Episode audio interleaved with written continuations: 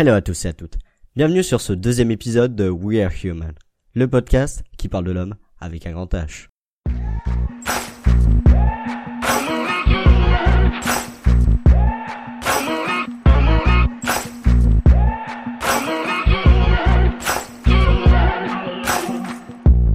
Aujourd'hui, nous allons parler de ma double nationalité.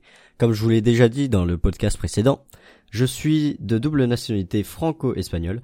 Et aujourd'hui, je vais essayer de vous parler un peu des différences culturelles et ce que ça fait euh, de justement posséder cette double nationalité. Quels sont les avantages, quelles sont euh, les petites différences dans la vie de tous les jours? Voilà, c'est de vous faire découvrir un peu tout ça.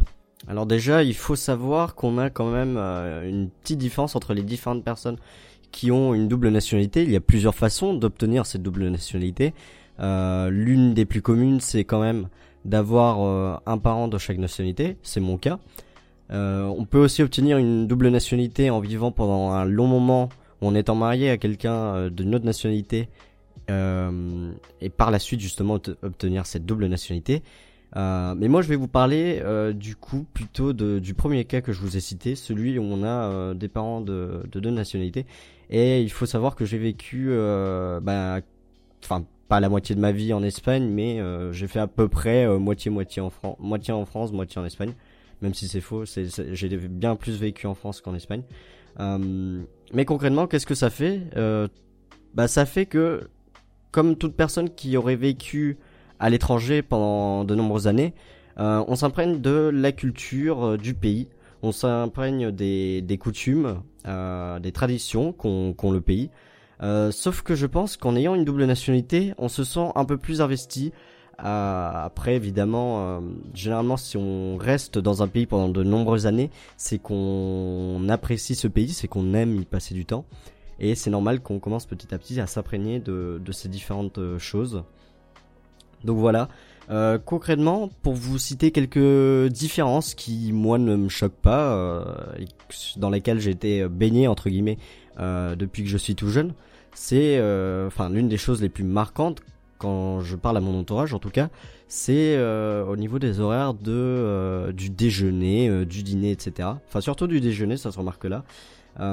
parce que pour moi, il n'est pas, enfin pour moi, c'est normal depuis tout petit de manger à des horaires qui sont très variables entre les horaires de la France et les horaires de l'Espagne. Donc il faut savoir, si vous ne le savez pas, qu'en Espagne, euh, généralement, on va manger plutôt entre 1h euh, et 3h. Euh, donc le JT du midi ne se déroule pas à 13h, hein, comme en France. En Espagne, ça se déroule à 15h. Donc déjà, ça donne un peu une indication à l'heure à laquelle il y a un pic d'audience et sur lequel les personnes vont se retrouver pour manger. Et justement, bah, cette différence-là, ça choque pas mal de monde. Moi, quand je parle à mon entourage, je me retrouve à dire bah voilà, moi j'ai mangé euh, bah, à 14h. Ça euh, ça m'arrive assez souvent de manger à 14h. Bon, surtout avec les horaires de mon école, mais ça c'est encore autre chose. Euh, mais moi, ça ne me dérange pas de manger, que ça soit à midi, que ça soit à 2h, que ça soit à 3h. Enfin, évidemment, à 3h, je commence à avoir un peu faim, parce que faut, voilà, c'est un peu normal. Mais voilà, c'est un des traits les plus marquants qui, qui, se, qui se notent un peu partout. Un autre des traits euh, de ma double nationalité, c'est d'avoir eu la chance d'avoir baigné dans un, environnement qui a qui est euh, bilingue. Voilà, un environnement bilingue. Donc euh, tout simplement parce que chaque parent me parlait depuis tout petit, depuis que je suis né, chacun me parlait dans sa langue natale. Donc l'un en espagnol, l'autre en français, et ça m'a permis bah, justement de d'acquérir ces deux langues naturellement euh, et je pense que ça donne quand même un avantage assez considérable pour l'apprentissage d'autres langues, puisqu'on a déjà cette habitude à faire ce changement de langue. Euh, donc pour moi, il n'y a pas de souci. Euh, je sais passer du de l'espagnol au français assez naturellement. Évidemment, il faut un mini temps d'adaptation, mais bon, je, généralement la transition se fait super rapidement. Genre, euh, par exemple là, si je voulais vous parler en espagnol, ahora je puedo hablar en, en español sin ningún problema y creo que tengo un poco acento. Bon, voilà pour vous faire la petite démonstration, je viens juste de dire que je vous fais une petite démonstration et que euh, voilà, j'espère bien parler en espagnol globalement. Euh, donc ça c'est une des choses euh, aussi qui sont assez notables, en tout cas dans mon cas où la double nationalité est acquise par les deux parents. Et j'ai eu la chance que justement ces deux parents m'imposent leur langue quelque part. Alors, autre fait maintenant, euh, pour passer à, une autre différence, c'est euh, aussi au niveau de euh, la culture, mine de rien. Enfin, l'Espagne et la France sont deux pays culturellement relativement proches. Ce n'est pas une grande différence comme on pourrait l'avoir, je ne sais pas, avec entre la France et qu'est-ce que je pourrais citer comme exemple? Un, exemple qui peut être marquant, bah, je dirais la Chine et la France, c'est pas les mêmes types de culture. Euh, les États-Unis et la France, ça va pas être la même vision des choses, etc.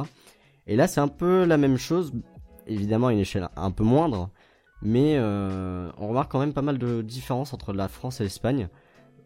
Pour citer un des plus gros exemples, on remarque qu'en Espagne, évidemment sûrement à cause du climat, etc. Euh, déjà la nourriture est différente. On a une nourriture, enfin la nourriture est plutôt basée sur une diète méditerranéenne comme au sud de la France. Euh, mais évidemment, ça se retrouve un peu plus euh, sur tout le pays, alors qu'en France, c'est vraiment local, c'est plutôt dans le sud. donc déjà, la façon de manger, c'est pas la même. Ça, ne va pas être les mêmes types de repas qu'on va avoir en France, en Espagne. Et mine de rien, c'est une richesse culturelle que de connaître tout ça, assez importante, je trouve. En plus de ça, je peux citer aussi les, les différentes fêtes, tout simplement. En Espagne, euh, vous n'êtes pas sans savoir qu'il y a, euh, bon, évidemment certaines traditions. Euh, quand je vous parle de l'Espagne, vous allez peut-être penser à quoi Peut-être la tomatina, où on balance tout simplement les tomates sur les gens. Bon, c'est assez local, hein, évidemment. Ça, ça n'arrive pas dans toute l'Espagne. Donc vraiment, c'est une coutume vraiment très locale en Espagne. C'est comme si je vous parle du festival de Dunkerque ou du festival de Nice. Euh, c'est pas quelque chose qui est présent vraiment partout en France euh, et qui est célébré de la même façon. Voilà.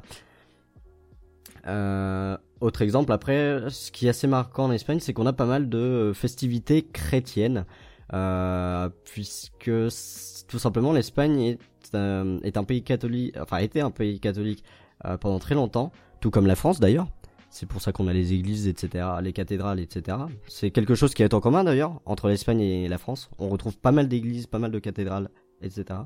Euh, mais en Espagne, on remarque aussi l'influence, euh, l'influence arabe, puisque euh, il y avait eu, bah, tout simplement, l'Andalousie et toutes les régions du sud se retrouvent avec pas mal de mosquées, d'églises, l'Alhambra, etc., des bâtiments d'origine maghrébine qui sont super jolis, qui sont par exemple l'Alhambra vraiment. Si vous avez l'occasion d'aller euh, à Grenade, en Grenade, je sais pas si ça peut, mais bref, Grenada, euh, vraiment foncez à l'Alhambra, ça vaut tellement le détour, c'est un, enfin c'est tellement magnifique, c'est c'est c'est une belle richesse que qui a été apportée par euh, par le par les musulmans justement quand ils étaient en Espagne euh, à l'époque. Euh, donc voilà un peu pour faire le tour des différences euh, culturelles, euh, que ça soit sur les repas, que ça soit sur l'architecture, que ça soit euh, au niveau de l'histoire évidemment, chacun va avoir son histoire propre. je pense que c'est à peu près tout ce que je peux dire sur les différences culturelles. Puis évidemment, je pourrais m'allonger pendant des heures et des heures, mais je vais éviter.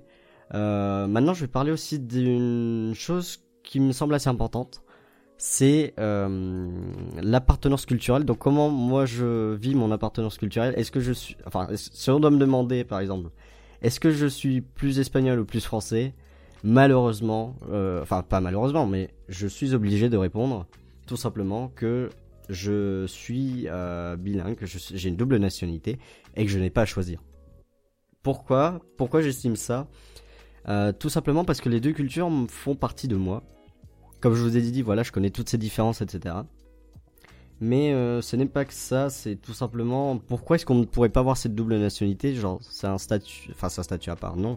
C'est tout simplement, euh, je me sens autant espagnol pour certaines choses, je vais ne pas aimer certaines traditions et certaines parties de la culture espagnole, tout comme je ne vais pas aimer euh, certaines parties de la culture française et de tradition française. et c'est pour ça que je choisis un peu le meilleur de tout. Et bon, par exemple, s'il y a un événement sportif, euh, que ce soit les Jeux Olympiques ou euh, ou allez, euh, allez la coupe la coupe du monde de football, une connerie comme ça, quand on me demande de choisir entre l'Espagne et la France, généralement je vais être là en mode bah que le meilleur gagne. Et celui qui gagne ne m'importe pas énormément. Enfin peut-être parce que oui bah oui non tout simplement parce que je soutiens les deux pays de la même façon. Si on a un des deux qui arrive plus loin que l'autre ça ne me dérange pas plus que ça. Euh, évidemment ça me fait plaisir que de soutenir le pays dans lequel j'habite actuellement donc par exemple euh, la, France maintenant. Mais clairement je soutiens les deux pays de la même façon. Et je ne vois pas pourquoi je devrais faire un choix. Peut-être évidemment pour les performances euh, sportives dans le cadre du sport, mais mis à part ça, je vois pas pourquoi je devrais forcément faire un, choix entre ces deux pays pour pour une compétition. Ça me paraît assez absurde. Donc voilà, je pense avoir fait un peu le, tour de la double nationalité. Donc globalement, c'est quelque chose qui apporte pas mal d'atouts, évidemment.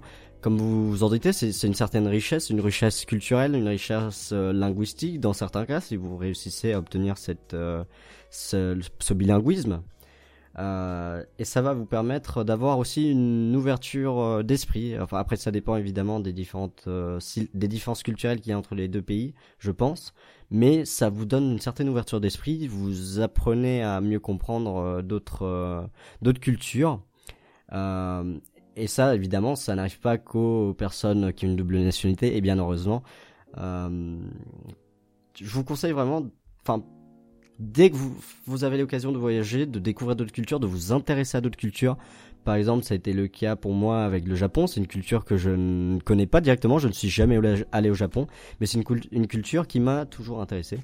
Euh, évidemment, je me suis documenté là-dessus et ça m'a permis d'avoir une certaine ouverture d'esprit, de voir un peu un mode de fonctionnement différent, puisque le Japon a une certaine façon de fonctionner qui est bien différente de l'Espagne et de la France. Euh, c'est bien plus rigide, c'est des traditions bien différentes. Bref, c'est un tout autre monde et c'est euh, super intéressant, super passionnant de découvrir tout ça, je trouve. Euh, et ça permet vraiment d'avoir cette ouverture d'esprit en plus qui fait du bien, tout simplement, je pense. Je ne vois pas ce qu'il peut y avoir de mal à s'ouvrir un peu aux autres, essayer de mieux les comprendre. Évidemment, on aura toujours des distinctions, mais c'est toujours un plus de pouvoir discuter. Moi, je trouve ça super intéressant de faire ça. Donc voilà, je pense que ce podcast autour de ma double nationalité et de double nationalité en général euh, vous a plu, que vous avez un peu appris euh, ce qu'était euh, la vision d'une personne comme moi, euh, que ça, ça vous donne envie d'aller voir un peu les, les différentes cultures. Le but, c'est vraiment de proposer une ouverture sur tout ça. J'espère que ce podcast vous a, ce deuxième épisode de We Are Human vous a plu. N'hésitez pas à le partager à vos, proches, tout simplement. Euh, allez sur les réseaux sociaux, voilà. Vous avez euh, la page Twitter We Are Human. Vous avez également euh, un Instagram qui va arriver d'ici peu, sûrement. Mais bon, n'hésitez pas à me faire des retours. Moi, ça me fait vraiment plaisir. Et j'espère vous retrouver la semaine prochaine. J'essaierai de faire des épisodes hebdomadaires. Et tout simplement, bah, je vous souhaite une excellente journée ou une excellente soirée en fonction de l'heure à laquelle vous écoutez ce podcast et je vous dis à la prochaine. Ciao ciao.